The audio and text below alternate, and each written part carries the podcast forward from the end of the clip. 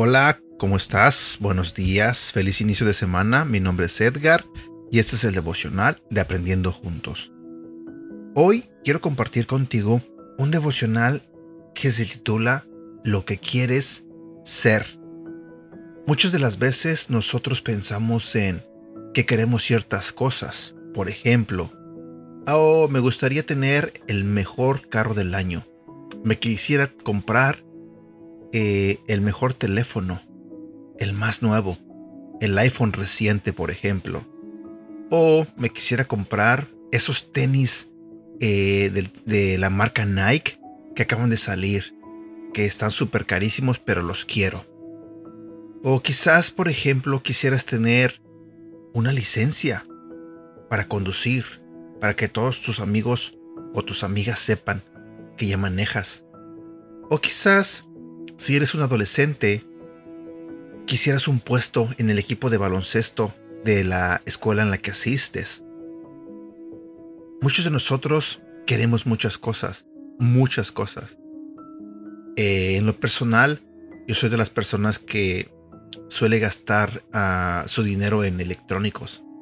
Yo soy de las personas que ah, cuando sale un teléfono iPhone, me lo quiero comprar. Por eso mencioné lo del iPhone, lo dije por mí. Porque casi siempre me pasa esto. Eh, sale un teléfono nuevo y porque salieron cosas nuevas en la cámara o actualizaron ciertas cosas, yo quiero ese teléfono. Eh, y yo sé que nada más no nada más me pasa a mí, sé que le pasa a mucha gente con muchas cosas diferentes. Yo mencioné el iPhone porque eso es lo que me pasa a mí. Pero a lo mejor a ti tú quisieras que comprarte ¿qué te puedo decir? La bicicleta que acaba de salir. O un auto, como te dije. Cambiar el auto que tienes por otro mejor. O la camioneta que tienes por otra mejor. Bueno, todo esto es importante. Pero puede convertirse en un problema cuando hacemos que conseguir las cosas que buscamos sea una forma de determinar nuestro valor. Si recibes un no de la universidad a la que intentas ingresar, por ejemplo, o no logras entrar al equipo, ¿significa que vales menos? Si no puedes comprar ese automóvil que tanto deseas, ¿significa que vales menos? Si no te puedes comprar esos tenis tan caros que acaban de salir, ¿significa que vales menos? Si no puedes tener ese teléfono nuevo, ese iPhone nuevo, ¿significa que vales menos? Si no puedes tener toda esa ropa bonita de diseñador, ¿significa que vales menos? Absolutamente no. Pablo le escribió una carta a su gran amigo y joven Timoteo y nos recuerda lo que deberíamos perseguir en todas las cosas. No se trata tanto de lograr algo, sino de convertirse en alguien, específicamente de volverse más como Jesús. Hoy ora para que en tu búsqueda no pierdas de vista lo que importa. En lugar de centrarte en un resultado final, pon tu atención en quién puedes ser y cómo puedes vivir gracias al Espíritu de Dios en ti. Versículo para recordar. Primera de Timoteo capítulo 6 versículo 11. Pero tú, Timoteo, estás al servicio de Dios. Por eso, Aléjate de todo lo malo.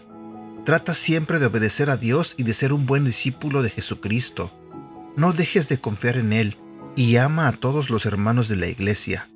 Cuando enfrentes dificultades, ten paciencia y sé amable con los demás. Antes de terminar este devocional, solamente quiero comentarte esto. Yo no te estoy diciendo que no sea bueno que te compres ciertas cosas, que te dé ciertos gustos.